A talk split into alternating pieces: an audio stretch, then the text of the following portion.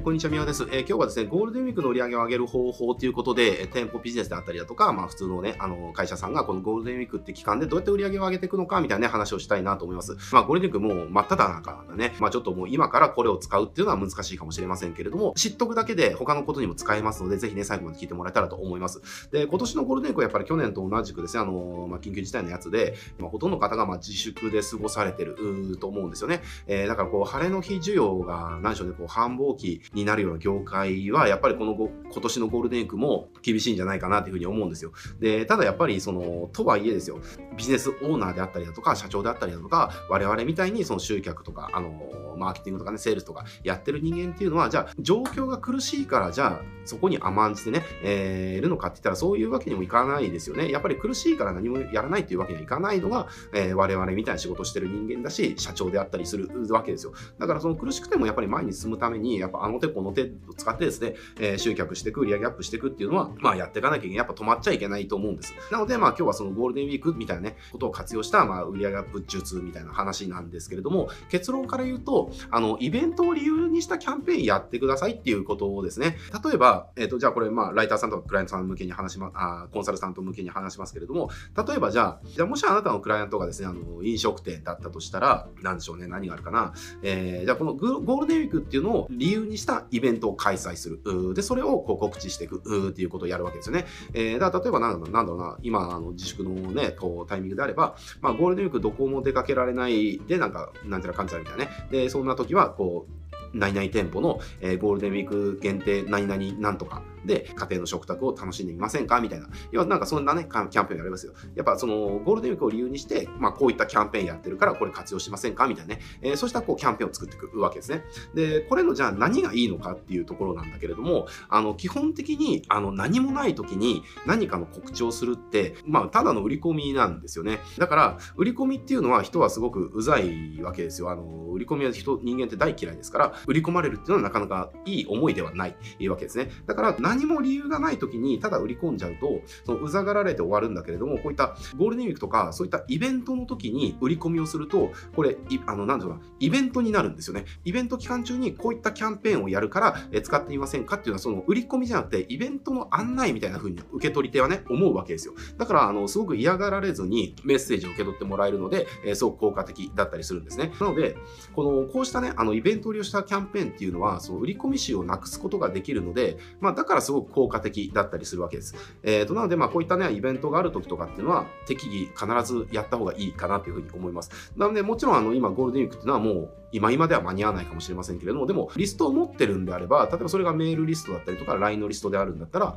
えー、メッセージ1個でそれとキャンペーンってやることができるわけですよね。えっ、ー、と、だから、まだね、今3日だから3、4、5で、まあ3日間ありますから、数万円とか数十万円かもしれないですけれども、その売り上げを上げるチャンスってまだまだあるわけですし、まあ、このゴールデンウィークが終わっちゃったとしても、次は母の日があったりだとか、えー、そうあの父の日があって、七夕があって、えー、夏休みがあって、お盆があってみたいな感じでね、こう1ヶ月ぐらいのスパンで何がしかのイベントっていうのはやっぱありますから、やっぱりそういう時にイベントをこう理由にしたキャンペーンをその都度ちゃんと打っていくで。えー、まあそれを繰り返すだけでやっぱり年間の売り上げで考えたらそれなりのね、売上額になったりしますので、えー、ぜひやっぱね、これはやってってもらいたいなというふうに思います。で、そうしたことを繰り返していくと、新規のお客さんが増えますから、新規のお客さんが増えるっていうことはやっぱりピーターさんが増えますよね。これ、すごくね、売上を上げていく時のルールルっていうか、公式なんですけれども、あの、売り上げって売れる時に売るのが鉄則なんですよ。売れない時って需要がそもそもなくなる時期とかなので、何やっても売れないんですよね。えっ、ー、と、だから、例えば同じ広告費1万円使ったとしても、需要がある時、需要がない時だと、えー、どっちがたくさんのお客さん集客できるかって言ったら、需要がある時の方が集客できるんですよ。で、だから、こういったイベントの時って、需要があるタイミングなので、まあ、もちろん業界に、業種によりますよ。えー、業種によりますけれども、需要がある時、こういったイベントって需要がある業界って多いので、こういった時にちゃんとキャンペーンを開催してですね、えー、新規のお客さんをがっぽり取っておくと。で、そうすると、そのうちの何割かのお客さんが、暇な時期に利用してくれるお客さんになっていくんですね。だからこう、天井を上げることによってボトムが上がっていく。えー、これ結構ね、逆やっちゃうんですよね。あの、暇な時を何とかしたいから、暇な時にこう対策をするんだけれども、そうじゃなくて、実は忙しい時期とかお客さんを取りやすい時期にお客さんを取っとくことが、えー、売上が低い月のお客さんを確保する方法だったりしますので、なのでね、こういったイベントの時っていうのはお客さんを非常に取りやすいタイミングですので、やっぱりイベントを利用したキャンペーンっていうのは定期的にね、開催していくことをお勧めしたいなというふうに思います。まあこれね、じゃあそのゴールデンウィークを利用理由にしたキャンペーンつっても、そのゴールデンウィークでなんちゃらで、だから、まあ、こんなことしませんかとかね、こういったことを活用してみませんかみたいなね、えー、これ理由になってないんじゃないかみたいなね、ふうに思う方いらっしゃるかもしれないんだけれども、実はね、理由って、理由として成立してなくても大丈夫みたいなのがあるんですよね。えー、なんかコピー機の実験が有名ですけれども、まあ、これ聞いたことある方いると思いますけれども、その、どっか大学でコピー機に行列ができてると。そこで実験、ある実験をして、要は、並んでる人にコピー取りたいんで、先に取らせてもらってもいいですかって言った場合と、急いでるんで、コピー先に取らせてもらってもいいですかとか、えー、あともう一つ何かあったらちょっと忘れちゃいましたね。まあそんな感じでいくつか理由を言ったんですよね。で、これね、コピー先に取らせてもらってもいいですかっていうのと、急いでるんで、先に取らせてもらってもいいですかって、これ別にあの先に取らせてもらってる理由にならないわけですよね。えー、待ってた人だってそういう、ね、急いでるわけだし、譲る理由にはなってるわけですよ。だけれども、急いでるんでっていうつけただけで、えー、譲ってくれる人がすごい増えたみたいなね、まあこんな実験があったりするんですけれども、だから、あの実は理由って、その理由として、まあ成立してるのに越したことはないんだけれども、その理由として成立しなきゃいけないっていうものでもないわけなんですよね。だから理由を言ってるかどうかの方が重要みたいな、えー、側面があったりするわけです。だから、あの、あんまり深く考えずに、そのゴールデンウィークなので、え、ー、と、こういったことしませんか？ぐらいね、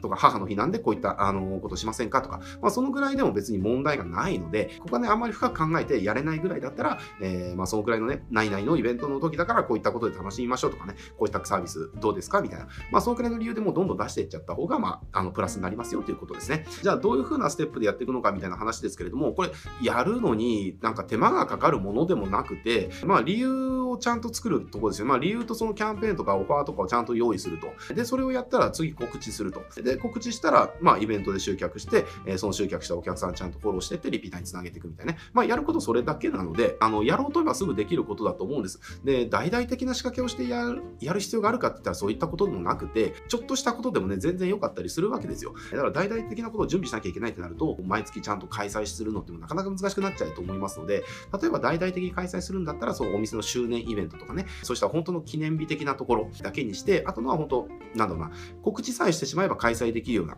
ちっちゃなイベントとかで十分だと思います。えー、でもそれちっちゃなイベントでも毎月の売り上げがその数十万とかね、100万とか上がるだけでもだいぶね、違うと思うんですよ、売り上げって。えー、それが1年続いたら全然その積み上げっていうのは変わってきますし、えー、その売り上げを積み上げたっていうことはお客さんがそれで増えたっていうことなので、えー、お客さんが増えたっていうことはリピーターさんがもう増えるっていうことですよね。そうするとやっぱりあの、徐々に徐々に、えー、右肩上がりでこう売り上げが上がっていくみたいなね、状態作れたりしますので、ぜひですね、イベントっていうのはあの売り上げを上げるタイミングとしてはすごく最適なタイミングだし、何よりイベントっていうのはお客さんを集客しやすいタイミングなので、そういった時に集客しとくと、え、暇な時とかに売り上げを支えてくれるお客さんの数が増えますよっていうところ。だから、あの、やらない理由がね、全然ないんですよね。なので、あの、ぜひ、このライターさんとかコンサルの方っていうのは、こう、クライアントの方にイベントが近づいてきたりとか、次ね、こういったイベント、要は世間的なこういったイベントがあるから、こういったキャンペーン仕掛けませんかみたいな、提案どんどんしてってもらえるといいんじゃないかなと思います。で、我々がそういった時って、あの、集客とか結果が出しやすいので、実はそういったのを利用してですね、施策をやると、えー、まあ自分の実績とか作りやすかったりとか、で、成果が出れば、